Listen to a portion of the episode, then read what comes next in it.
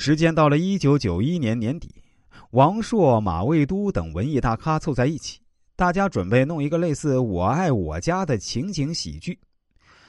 一群人商量了半天，不敢开涮工人和农民，只好拿自己开涮，这就有了编辑部的故事。本来啊，冯小刚不在编剧行列，但是王朔力保冯小刚，还撂话说啊，如果不让冯小刚做编剧，我也退出，不干了。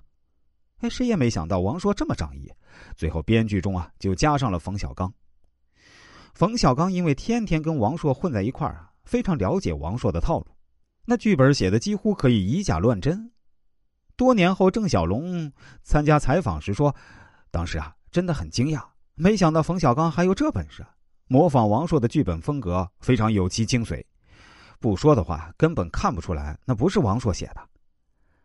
后来，编辑部的故事迟迟不过审，大家就把这茬放下了。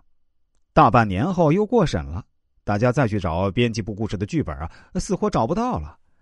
当时王朔手上也没那个剧本的底稿，所以很多人觉得这事情干不下去了，就想放弃这个项目。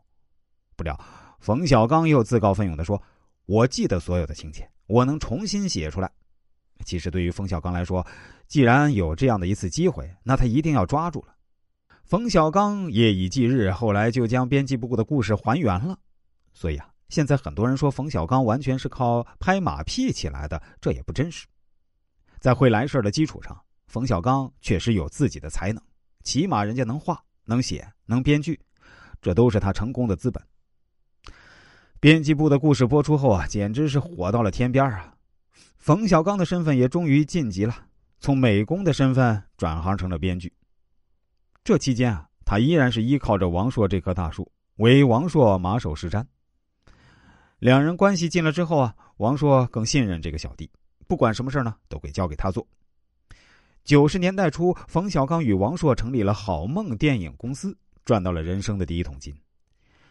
赚到钱之后，王朔说：“这钱也不多啊，咱们啊先不分钱，先拿着去请客吃饭做人情，拉下了人脉，以后才有活。”王朔一直高高在上，肯定不屑于自己出面去拉关系。那这活呢，又落在了冯小刚身上。那冯小刚也愿意揽这活，不过这还不是什么苦差事。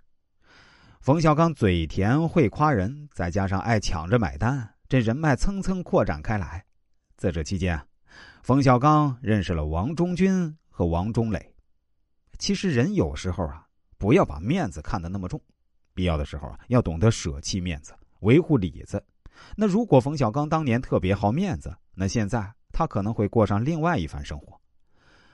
那时王朔虽然在国内如日中天，但是社会上批判王朔的声音一直不断，在那些所谓正义之士们的讨伐下啊，似乎喜欢王朔就是沾上了流氓痞子气，王朔就是低俗的代表。